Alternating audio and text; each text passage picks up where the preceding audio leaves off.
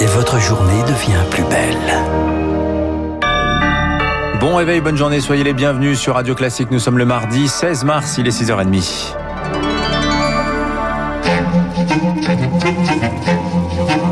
6h30, 7h30, la matinale de Radio Classique avec Dimitri Pavlenko. Et à la une ce matin, la pandémie de Covid, l'horizon s'assombrit, Marc Bourreau, un peu plus hein, pour l'île de France. Le spectre d'un reconfinement en place plus, plane plus que jamais sur la région parisienne. De nouvelles décisions attendues dans les prochains jours, prévenait hier Emmanuel Macron.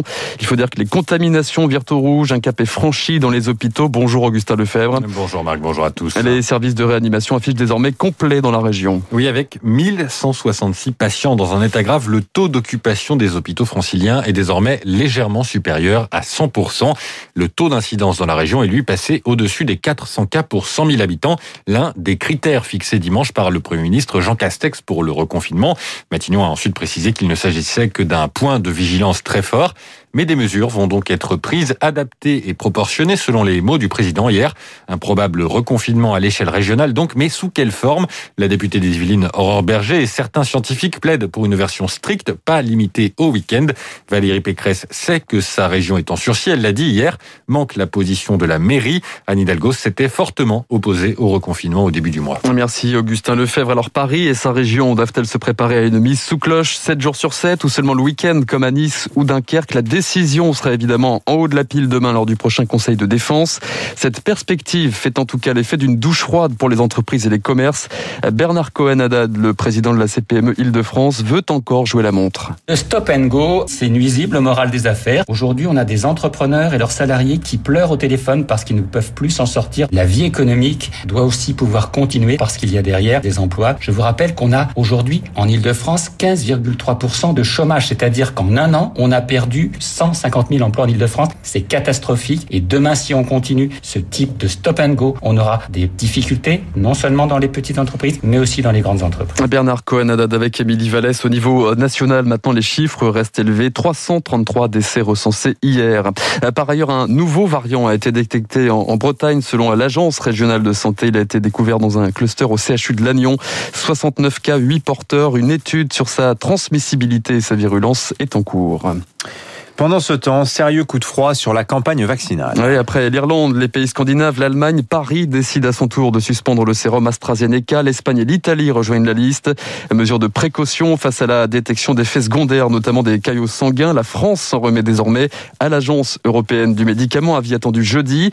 Après les retards de livraison en cascade, Rémi Vallès, c'est une déconvenue supplémentaire pour le vaccin anglo-suédois. C'est d'abord son efficacité qui a déçu. 70% seulement quand les vaccins ARN messagers de Pfizer et Moderna atteignent les 90%. Ensuite, c'était le flou pour les plus de 65 ans. Aucune étude fiable sur les personnes âgées n'avait été menée. Les pays européens ont donc dû revoir leur stratégie vaccinale. En France, la méfiance s'est ensuite accentuée avec les soignants. Le vaccin leur avait été réservé, mais des effets secondaires pour la plupart des symptômes grippaux sont apparus chez les moins de 40 ans. Le gouvernement a bien tenté de déminer et de rassurer, mais c'était sans compter ces cas bien plus graves. Une trentaine de thromboses, des caillots dans le sang qui se forment et bouchent les artères ont été recensés en Europe chez des adultes ayant reçu une injection. Par précaution, de nombreux pays suspendent l'administration du vaccin en attendant de savoir s'il y a un lien entre ces formations de caillots sanguins et la vaccination. C'est ce que cherche à déterminer l'Agence européenne des médicaments. L'Organisation mondiale de la santé, elle, se veut rassurante. L'OMS appelle à continuer de vacciner avec le sérum d'AstraZeneca. L'Organisation mondiale de la santé qui se concertera d'ailleurs euh, aujourd'hui. Conséquence immédiate, les rendez-vous en pharmacie sont reportés. Les injections avaient pourtant démarré hier. Euh, ce coup d'arrêt compromet évidemment l'objectif des 10 millions de vaccinations prévues dans un mois. L'épidémie à l'étranger maintenant et le Brésil qui change de braquet 100 millions de doses Pfizer commandées hier soir dans le pays le plus endeuillé du monde.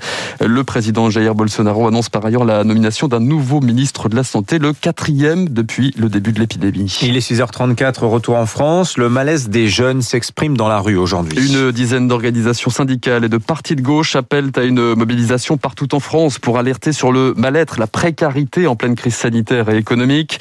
Les dons alimentaires et hygiéniques notamment explosent dans certaines régions. C'est ce que constate l'association SAC Solidaire Étudiants Essonne. Le nombre d'étudiants précaires a doublé en l'espace de deux mois selon sa fondatrice Amandine.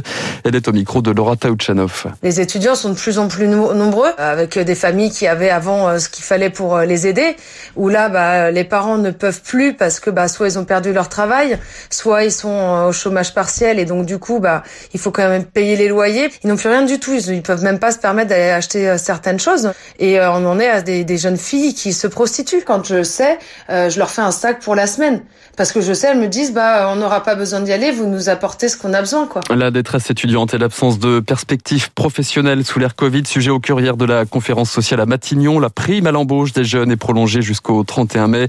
Les aides à l'apprentissage maintenues cette année. Enfin, le retour de la prime Macron comme l'an dernier. Un coup de pouce défiscalisé 2000 euros pour tous les salariés.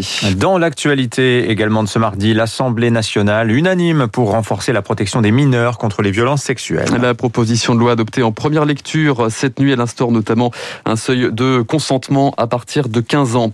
Cinq mois après sa fermeture, la mosquée de Pantin va-t-elle rouvrir ses portes? C'est en tout cas ce que souhaite Gérald Darmanin, ministre de l'Intérieur. Son recteur a finalement démissionné. Il était accusé d'être le relais des attaques contre Samuel Paty en octobre dernier. Et puis à l'étranger, nouvelle journée sanglante en Birmanie. Au moins 11 morts hier lors de manifestations pro-démocratie réprimées par la junte. Au total, 138 personnes ont trouvé la mort depuis le putsch militaire du 1er février. Par ailleurs, le procès d'Aung San Suu Kyi est reporté en raison d'un blocage d'Internet dans tout le pays. L'audience devrait reprendre le 24 mars prochain.